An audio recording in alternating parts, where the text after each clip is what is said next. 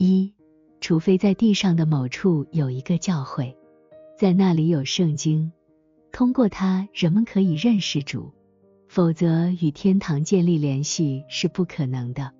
因为主是天地的神，没有主就没有拯救。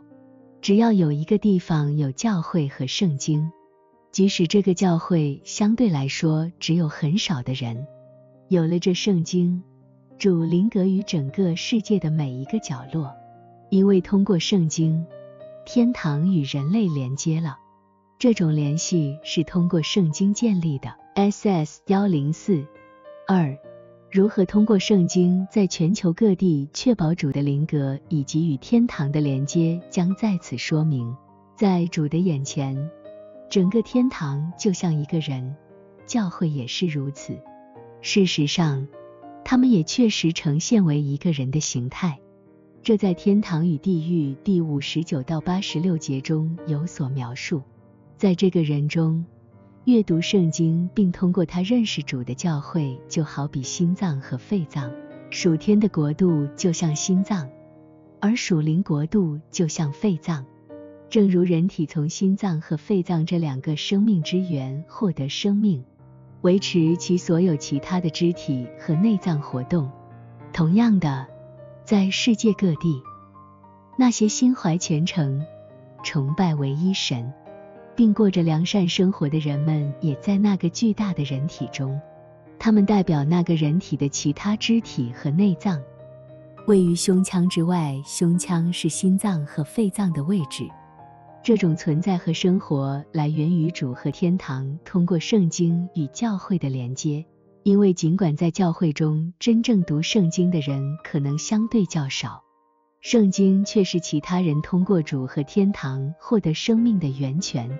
就像整个身体的肢体和内脏从心脏和肺脏获得生命一样，这中间也存在着一种相似的交流。这也是为什么读圣经的基督徒构成着大人体的胸部，并位于所有人的中央。围绕着他们的是天主教徒，接下来是那些认为主是最伟大的先知，并视其为神子的穆斯林，其后是非洲人。位于最外围的是亚洲和印度的各民族和各国人民。关于他们的排序，可以在最后的审判第四十八节中找到一些说明。所有在这人体中的人都朝向中央看，那里是基督徒的位置。SS 幺零五三，在中央，那里有基督徒和他们的圣经，那里的光最为明亮。因为在天堂，这光是来自主的神性真理，主如同天堂的太阳，而因为圣经代表着神性真理，所以那些拥有圣经的地方光辉最为明亮。这种光从中心扩散至各个边缘，直至最远的周边。因此，即使是教会之外的各个民族和人群，也通过圣经得到聪明智慧。关于天堂中的光是来自主的神性真理，以及这种光如何给予天使和世人聪明智慧，可详见《天堂与地狱》第一百二十六到一百四十节。SS 幺零六四，以下经历可用来说明这一点。来自埃塞俄比亚的非洲灵曾经跟我在一起，有一次，他们的耳朵被打开。可以听见世间某教堂咏唱大卫诗篇的歌声，他们由此受感染，满心喜悦，跟着咏唱起来。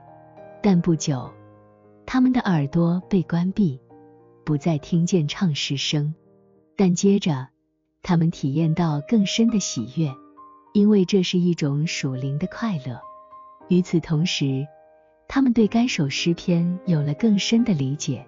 明白这首诗说的是主和他的救赎。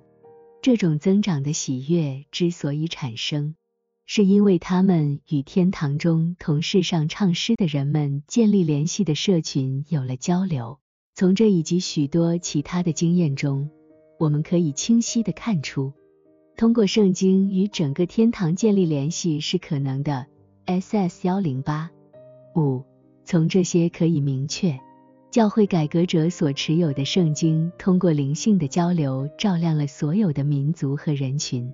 此外，主预见并安排，在地上总有教会，在那里人们阅读圣经，并通过它来认识主。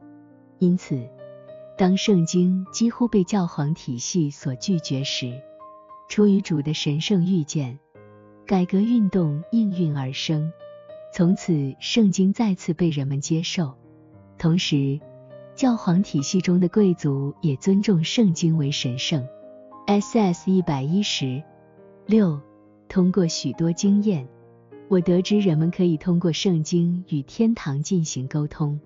当我阅读圣经，从以赛亚书的第一章到马拉基书的最后一章，以及大卫的诗篇时，我明显的感受到每一节经文都与天堂的某个社群有所沟通，且整本圣经与整个天堂都有所连接。S.S. 幺幺三。